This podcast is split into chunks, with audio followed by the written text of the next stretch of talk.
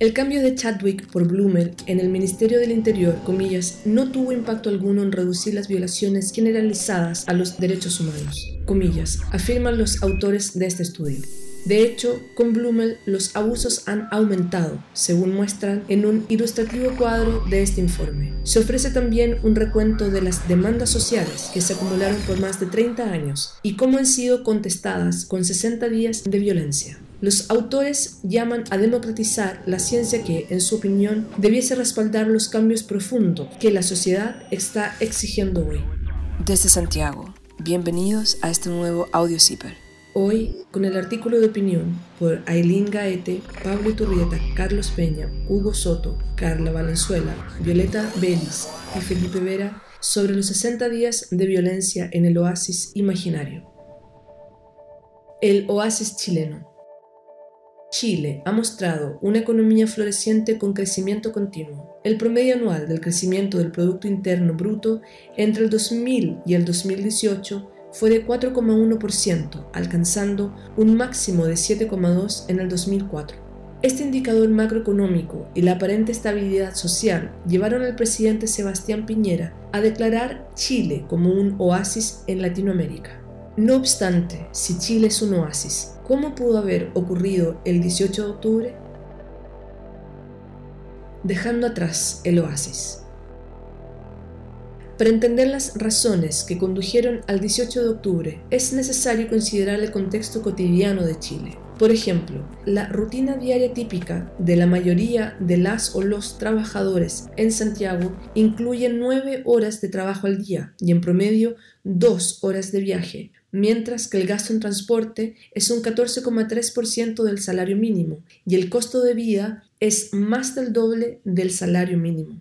A pesar de esto, el 5 de octubre, el ministro de Transporte anunció un incremento de 30 pesos en el precio del pasaje del metro en hora punta de Santiago. Frente a los cuestionamientos por esa alza, el ministro de Economía, Juan Andrés Fontaine, declaró, comillas, quien se levanta más temprano puede ser favorecido con una tarifa más baja, comillas. Esta afirmación despertó la indignación de la gente que ya tiene que esforzarse para llegar a fin de mes. Acusando el aumento como una medida abusiva, considerando el costo de vida, estudiantes secundarios comenzaron masivas evasiones en numerosas estaciones del metro. El 17 de octubre, mientras la protesta masiva continuaba, el presidente Sebastián Piñera se comparó con Odiseo durante una entrevista con el periódico inglés Financial Times. Comillas. Ulises se ató al mástil de un barco y se puso pedazos de cera en los oídos para evitar caer por el llamado de las sirenas. Estamos listos para hacer todo lo posible para no caer en el populismo, en la demagogia, comillas. El 18 de octubre, las protestas escalaron exponencialmente. Posteriormente, Piñera estableció el estado de emergencia, primero en Santiago y luego rápidamente se extendió a 15 de las 16 regiones del país. Por primera vez desde la dictadura, se impuso un toque de queda debido a razones políticas y el ejército tomaba el control de las calles. En la noche del 21 de octubre, Piñera se presentó en el cuartel general del ejército para dar un anuncio en cadena nacional comillas, estamos en guerra contra un enemigo poderoso, comillas.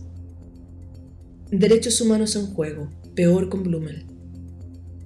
Desde el 18 de octubre en adelante, las protestas a nivel nacional solo se fortalecieron. La revuelta por el alza del pasaje del metro reactivó todas las previas demandas sociales sin resolver y se convirtió en protesta de carácter nacional que busca cambios profundos al sistema. El 4 de noviembre, la encuesta CADEM registró que el 87% de la población demandaba una nueva constitución. Aún así, el presidente se negó a escuchar las demandas sociales y puso el foco en los daños a la propiedad pública y privada. El 7 de noviembre, las acciones del presidente registraron un 9,1% de la población de la aprobación ciudadana, convirtiéndose en el presidente peor evaluado desde el retorno de la democracia.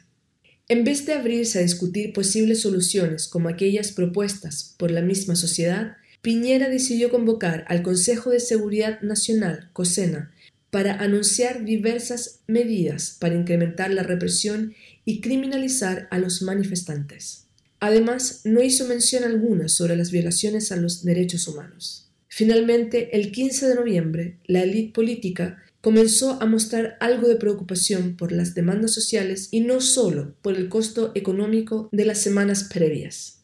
La mayoría de los partidos políticos firmaron un, acuerdo por la paz y una nueva constitución, donde se consensuó un llamado a plebiscito para abril del 2020 con el fin de decidir si se redactará o no una nueva constitución y qué mecanismo se utilizará para ello. Sin embargo, el documento oficial no hizo ninguna mención a las otras demandas sociales ni a la violación de los derechos humanos.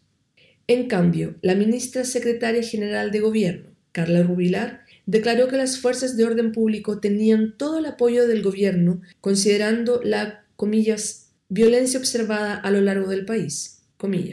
También afirmó que el gobierno, comillas, no toleraría excesos, abusos o salidas de protocolo, comillas, pero no se refirió a las violaciones de los derechos humanos que habían sido denunciadas en los reportes del Instituto Nacional de Derechos Humanos, Amnistía Internacional y Human Rights Watch. La figura 1 muestra tres rasgos distintivos sobre la violencia del Estado que los organismos nacionales e internacionales denunciaron. 1. La decisión del presidente de reemplazar al ministro del Interior el 28 de octubre no tuvo impacto alguno en reducir las violaciones generalizadas de derechos humanos. Esto se infiere del hecho de que el ministro Gonzalo Blumel es responsable político de casi la misma cantidad de heridas oculares que su predecesor Andrés Chadwick, aunque en una mayor cantidad de tiempo. Además, desde el 28 de octubre, el número de querellas contra el Estado por tortura y trato cruel y violencia sexual aumentaron cerca de 7 y 6 veces respectivamente. También, bajo la administración de Blumel, ha salido a la luz el hecho que el uso del CS disuelto en carros lanza agua puede causar quemaduras químicas y ampollas en la piel, efectos que han comenzado a observarse en algunas personas después de las protestas. 2. La menor frecuencia de heridas oculares a partir del 17 de noviembre coincide con el reporte publicado por la Universidad de Chile el día 16 de noviembre, que reveló la verdadera composición de los balines de goma. Solo un 20% goma, mientras que el restante 80% corresponde a minerales y metales como plomo. Tal reporte precedió la suspensión de su uso a partir del 19 de noviembre. 3. Las violaciones a los derechos humanos no han cesado a pesar de todas las advertencias e indicaciones presentadas por instituciones nacional e internacionales. Advertencias tempranas fueron dadas por el Colegio Médico, la Sociedad Chilena de Oftalmología el 28 de octubre, Naciones Unidas el 8 de noviembre y por el Instituto Nacional de Derechos Humanos, INDH, durante su audiencia en la Comisión Interamericana de los Derechos Humanos el 11 de noviembre. Posteriores indicaciones fueron presentadas por Amnistía Internacional el 21 de noviembre y Human Rights Watch el 26 de noviembre. Todo esto sugiere que el gobierno no tomó medidas serias ante dichos reportes, o bien reaccionó a ellos, pero sin contar con el control de las fuerzas de orden público. Carabineros ha optado por cuestionar la veracidad de estos reportes, en lugar de considerarlos y hacer un esfuerzo por detener las violaciones a los derechos humanos. Un oasis. ¿Para quién? Además del aumento del precio del pasaje de metro y el abuso del monopolio de la fuerza, hay un contexto más profundo detrás de la rebelión de los chilenos contra el Estado. En 1980, la actual constitución chilena fue creada bajo la dictadura de Augusto Pinochet. Esta constitución está basada en las políticas neoliberales y fiscalmente conservadoras propuestas por economistas como Friedrich Hayek y Milton Friedman de la Universidad de Chicago. Estas ideas fueron traídas a Chile en la década del 70 por un grupo de estudiantes chilenos, los denominados Chicago Boys. La base de la Constitución de 1980 son el establecimiento del libre mercado, una considerable reducción del poder del Estado y la privatización de los recursos naturales, incluso el agua, y servicios sociales, transformándose el Estado garante en un Estado subsidiario. Además, esta constitución aseguró una posición vitalicia como senador a cada expresidente, incluido el otrora dictador Augusto Pinochet, artículo derogado en el 2005, y estableció altos quórums para modificar algunos capítulos claves. Dos tercios de los votos en ambas cámaras son necesarios para modificar los capítulos 1, bases de la institucionalidad, y 3, derechos y deberes constitucionales. Desde 1990 ha habido muchas protestas a nivel nacional debido a crisis sociales anidadas en la Constitución de 1980.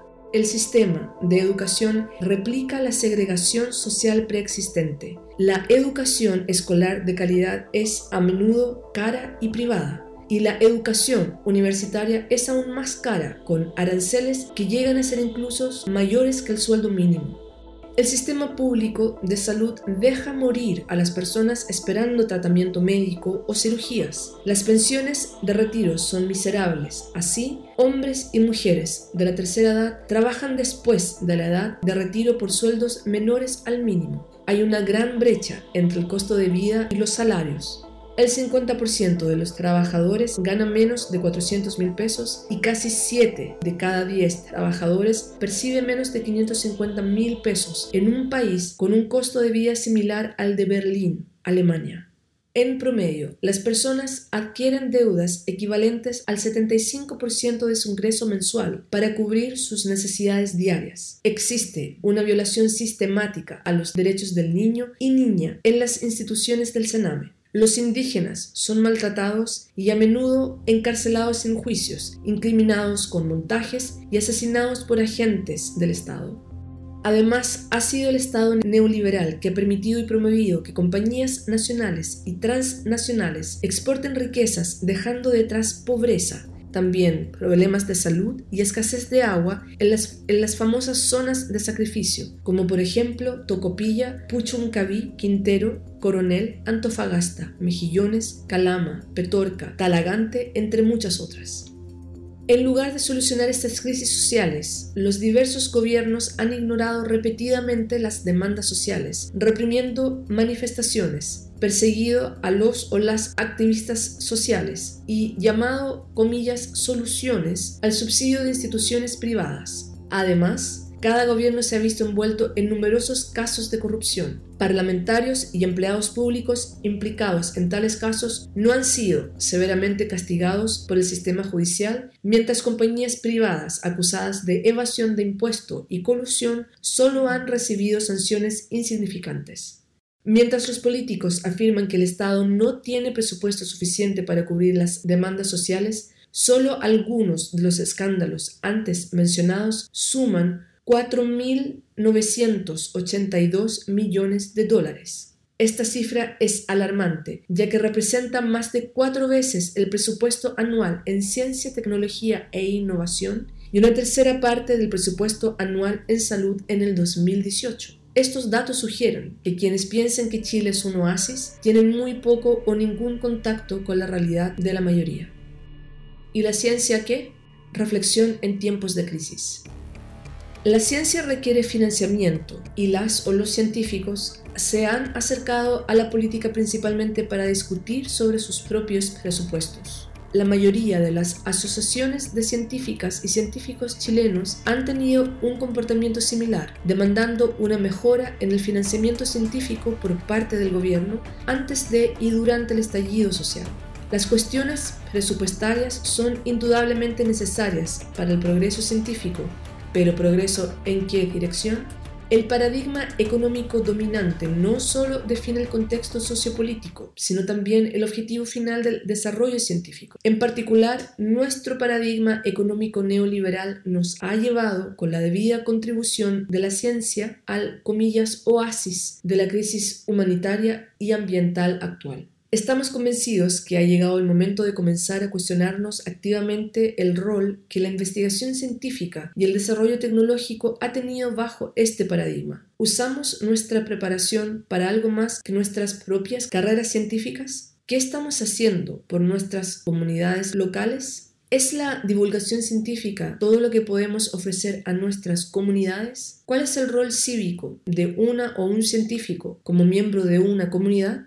¿Existe algún otro paradigma económico concebible o quizás ya propuesto, tales como decrecimiento o ecosocialismo, que harían más fácil resolver la crisis social y ambiental global?